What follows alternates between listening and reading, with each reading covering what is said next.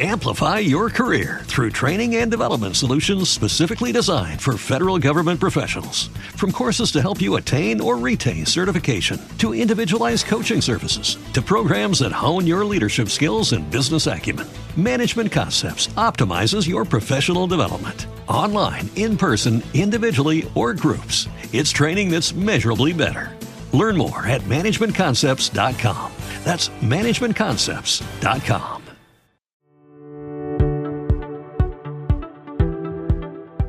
Santander Asset Management presenta Comentario de Mercado con su jefe de renta variable latinoamericana, Luciano Bullo, y su jefe de renta fija latinoamericana, Alfredo Mordeschi.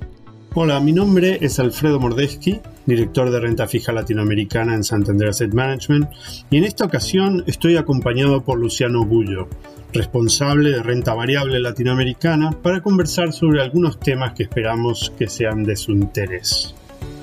Luciano, ya, pasó 2020. ¿Qué enseñanza te deja lo ocurrido durante y después del, del peor momento de la pandemia en términos de renta variable para nuestra región? Hola Alfredo.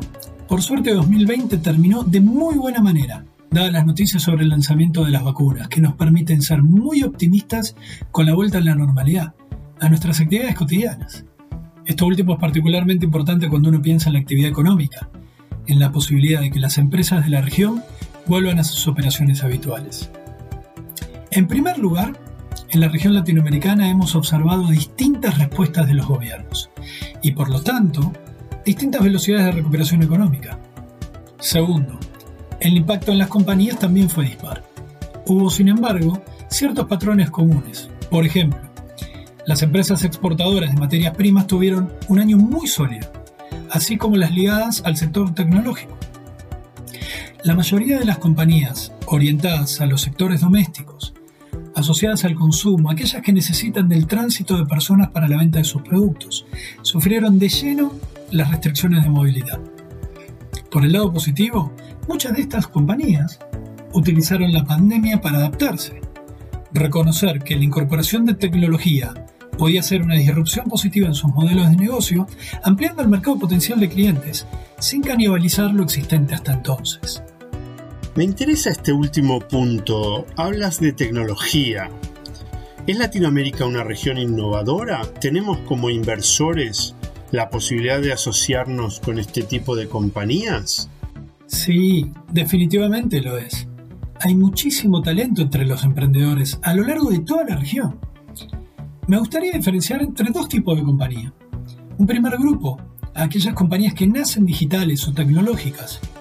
Y un segundo grupo, que utilizan la tecnología para innovar en productos, hacerse más eficientes o alcanzar consumidores a los que antes no tenían acceso. Ambos tipos de compañías existen en Latinoamérica y como inversores tenemos la fortuna y la capacidad de poder participar en estos negocios. Mira, Colombia se ha convertido en un polo de innovación, así como Argentina. Es sin embargo en Brasil el mayor mercado de la región donde estamos observando mejores alternativas.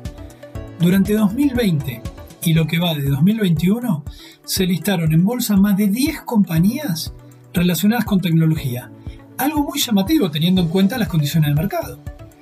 Adicionalmente, algunas de las líderes, aquellas que ya estaban listadas, volvieron al mercado por más capital, ya que están viendo oportunidades para adquirir otras compañías que complementan su oferta de producto o verticales tecnológicos.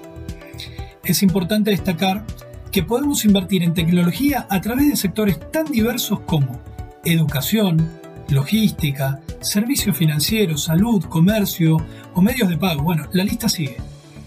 Además sabemos de la intención de listarse en bolsa de muchas de muchas compañías que utilizan tecnología como solución a sus modelos de negocio, lo que nos llena de ilusión. Y Luciano, ¿podemos encontrar estas compañías dentro de los índices más representativos, los más seguidos por los inversores? Es una buena pregunta porque los índices son en general los que salen publicados como referencia del desempeño o performance de un sector, país o región. La respuesta para el caso de Latinoamérica es que algunas de las compañías están listadas en los índices, pero la gran mayoría de las ligadas con tecnología no lo están, ya sea porque no cuentan con el tiempo de cotización suficiente, por su tamaño o por donde han decidido listarse para emitir capital.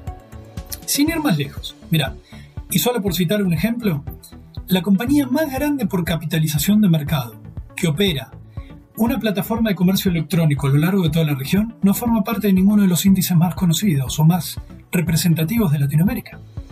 Es allí donde creo que la gestión activa tiene una ventaja respecto de la réplica o de la gestión pasiva.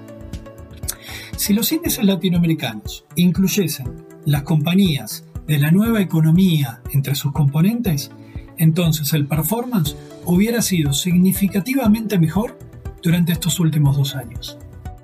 En otras regiones estamos observando que salen al mercado compañías que ni siquiera cuentan con ventas y cuya capitalización es de billones de dólares. ¿Es el caso de estas compañías que nos describiste? Es un muy buen punto, Alfredo. Sin embargo, lo que estamos observando es que las compañías que llegan al mercado de capitales latinoamericano ya tienen operaciones, cuentan con una estructura y algunos años de desarrollo de su modelo de negocio, y ven la oportunidad de apoyarse en otros inversores para seguir creciendo a tasas muy altas, dado que en muchos aspectos la región se encuentra dando los primeros pasos hacia la digitalización. En términos de evaluación a nivel agregado, hay que destacar que las compañías latinoamericanas cotizan con un descuento relevante, significativo cuando se las compara con sus pares internacionales. Y por lo tanto entendemos que no hay acceso en la valorización de la región. En las últimas semanas hemos notado la influencia de los inversores minoristas en los mercados desarrollados. ¿Esa es una tendencia que podemos observar en Latinoamérica? Sí, claro, es una tendencia que también observamos en Latinoamérica. Históricamente, los inversores extranjeros y los institucionales domésticos, ya sea fondos de pensión, fondos mutuos, compañías de seguro, dominaban el flujo de operaciones.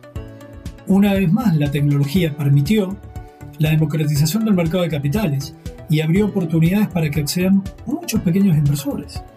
Mira, sin ir más lejos, por ejemplo, en Brasil ya hay más de 3.400.000 inversores minoristas registrados. Solo en 2020 este número creció más de 90%. Un tercio de ellos tiene entre 26 y 35 años, lo que muestra la incursión de las nuevas generaciones en este fascinante mundo de asociarse con las compañías que abren capital. En los mercados desarrollados, el porcentaje de población que invierte en acciones es significativo. Nos queda mucho camino por andar en la región, pero vamos en dirección correcta.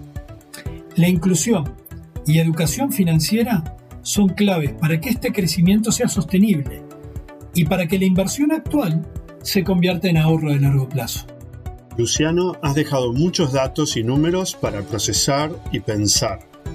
Y sobre todo nos mostraste una parte de Latinoamérica que avanza al paso de la tecnología, la innovación, la transformación digital y a la cual tenemos acceso como inversores. Muchísimas gracias. Muchas gracias a ti, Alfredo, y a los oyentes por el tiempo dedicado. Les recuerdo que la finalidad de este podcast es proporcionar información relevante para la toma de decisiones, sin constituir lo señalado una recomendación de inversión. Hasta el próximo encuentro.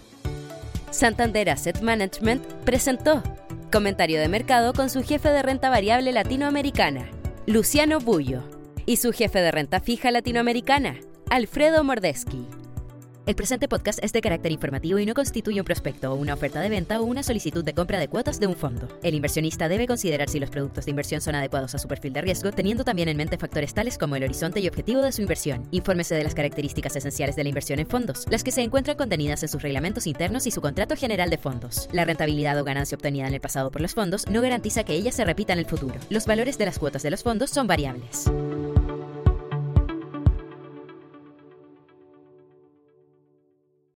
Amplify your career through training and development solutions specifically designed for federal government professionals. From courses to help you attain or retain certification, to individualized coaching services, to programs that hone your leadership skills and business acumen, Management Concepts optimizes your professional development. Online, in person, individually, or groups, it's training that's measurably better.